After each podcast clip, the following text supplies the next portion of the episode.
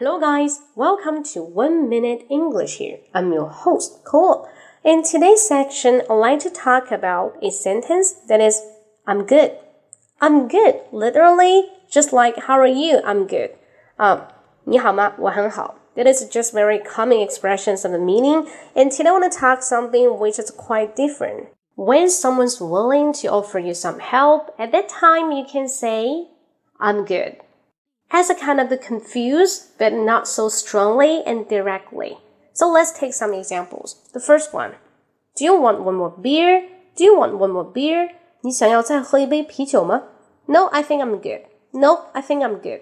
不用了，没关系。So here, I'm good means 啊、uh,，我对我自己的现状很满意啊，所以说我谢绝了你的邀请。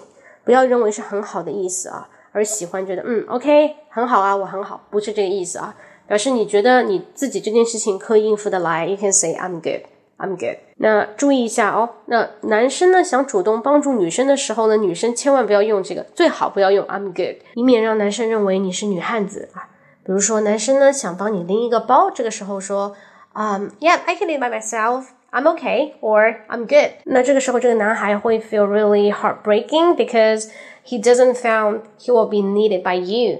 Uh, that's why you couldn't say always say I'm good or I can do it by myself. Come on, try to be girly and think you're still adorable and give the boy some chance to grasp a chance or seize it to say I love you and to help you do something for you. All right. For example, and the next time the boy want to say, "Hey, would you like me to give you a hand?" You say, "Wow, thank you. I need it. I need your help." Okay. Um, yeah, so that's a good way for maintaining a good relationship as a beginning or as in the process, uh, in the procedures. Alright, and that is my today's sharing. Hopefully will like it. Uh, by the way, I just came back from Taiwan. That's why I just doing the update so slowly.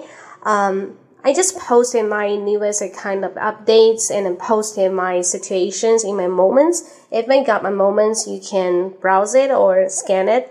I know I'm so annoying because every day I will keep you knowing about the Taiwan's life. Um, I really like the life there. If once I get a time, I want to share you on this platform, Lychee, because Lychee gave me a lot of the opportunities and someone pushing me for the updates. Thank you again. Thank you, Lychee. Thank you all of the audience. And then just subscribe my channel for long term. Okay, so see you next time. Bye bye. And don't forget to subscribe my WeChat account, 英语口语风暴。 英语口语风暴。拜拜。